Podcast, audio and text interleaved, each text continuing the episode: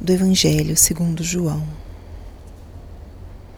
Naquele tempo, estavam junto à cruz de Jesus sua mãe, a irmã de sua mãe, Maria, mulher de Cleofas, e Maria Madalena.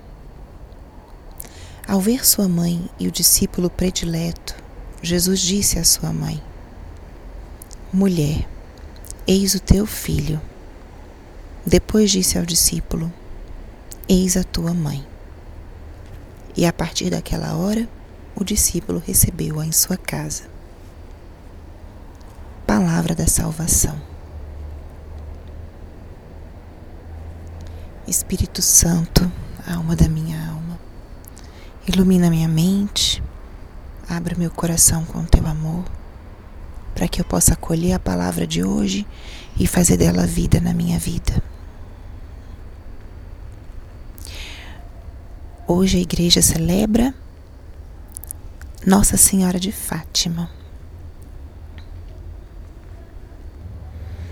É uma memória litúrgica, mas eu trouxe esse evangelho para nossa meditação do dia de hoje porque no Brasil muitas pessoas são devotas de Nossa Senhora de Fátima, né? Muitos são aqueles que é, se colocam sob o manto de Nossa Senhora sob essa advocação que é tão próxima de nós. Uma aparição que também não está tão distante dos nossos tempos e que é uma mensagem profundamente maternal e atual. Nossa Senhora de Fátima faz um chamado à conversão um chamado à oração. E um dos segredos de Fátima tocam diretamente a realidade que nós estamos vivendo atualmente do conflito entre Rússia e Ucrânia. O Papa Francisco recentemente consagrou a Rússia ao Imaculado Coração de Maria que foi um pedido dela nessa aparição em Fátima. É um dia de muita devoção, de muita oração, e acredito que pode ser um dia para deixarmos que a palavra de Deus nos toque e também nos convide hoje a olhar um pouco para Nossa Senhora, para o exemplo dela e, e que a gente possa hoje imitá-la um pouquinho mais nas nossas ações, nas nossas palavras, na nossa forma de nos relacionarmos com Jesus e também com os nossos irmãos. A liturgia nos traz esse trecho de Maria aos pés da cruz. Nos traz esse trecho de Maria aos pés da cruz. Essa é uma visão de Maria como uma mulher forte, como uma mulher convicta da sua missão e que não se desculpa, não flexibiliza naquilo que ela tinha que acolher e que ela tinha que suportar. E quando eu digo suportar, não com resignação, mas Maria, aos pés da cruz, é o exemplo daquela mulher que abraça a realidade que se apresenta com integridade. Estar aos pés da cruz de Cristo não foi algo que Maria escolheu. Ver seu filho condenado, sofrido, chagado, maltratado, humilhado, não foi algo que Maria escolheu. Ela não escolheu, mas ela soube acolher acolheu o sofrimento com integridade inteira. Soube acompanhar aquele que sofria, que era o seu próprio filho. Não deixou que a sua dor fosse maior que o amor, que a fortaleza.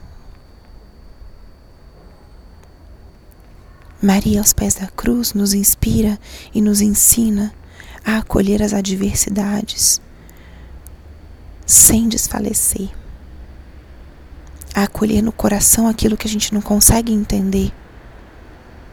Nos ensina a acompanhar o outro no sofrimento. Nos ensina a deixar que o amor fale mais alto que a dor.